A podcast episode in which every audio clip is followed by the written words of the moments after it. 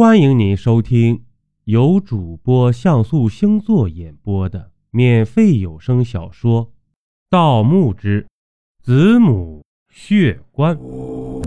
咱们书接上集，指甲刺破皮肉，我顿时有种麻酥酥的感觉。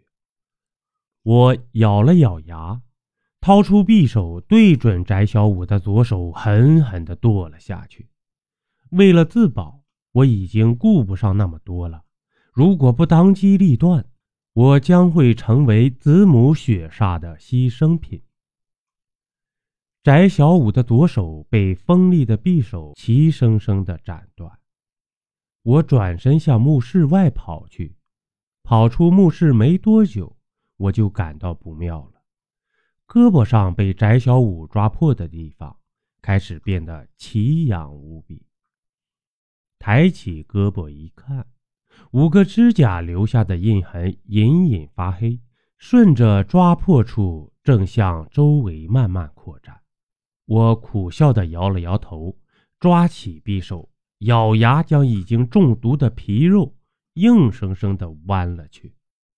剧烈的疼痛让我昏死过去。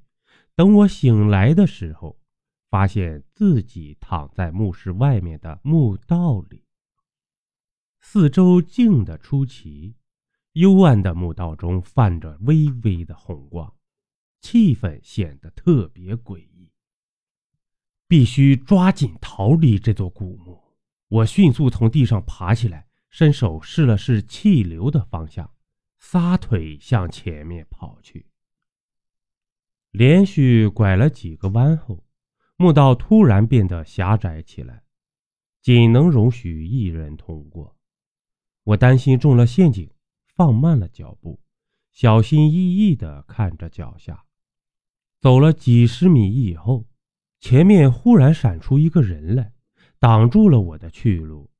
对方不声不响地立在黑暗中，似乎对我充满了敌意。我急忙用手电照去，光柱落在对方脸上，我大吃一惊，这。这他妈不是大巴眼吗？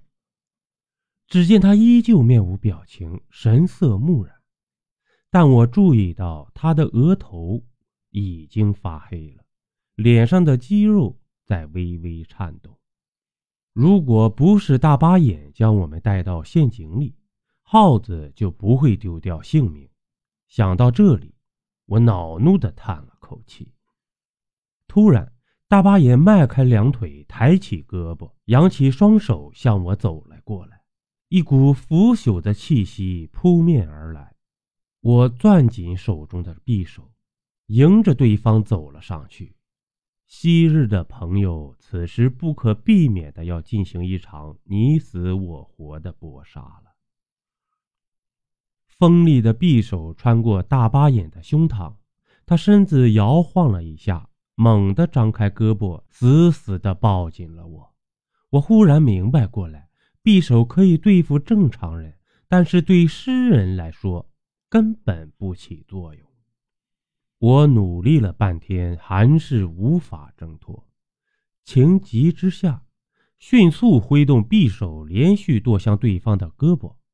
这时，大巴眼突兀地张开嘴巴，一下子咬住了我的脖子。一股寒流从上而下，很快贯穿了我的全身，脑子一片空白，眼前变得朦胧起来。我的心顿时坠入冰窟，全身颤抖。大脑最后的一丝记忆提醒我，像大巴眼一样，我马上就要变成下一个诗人了。本集播讲完毕，点个关注，订阅一下哦，下集我们不见不散。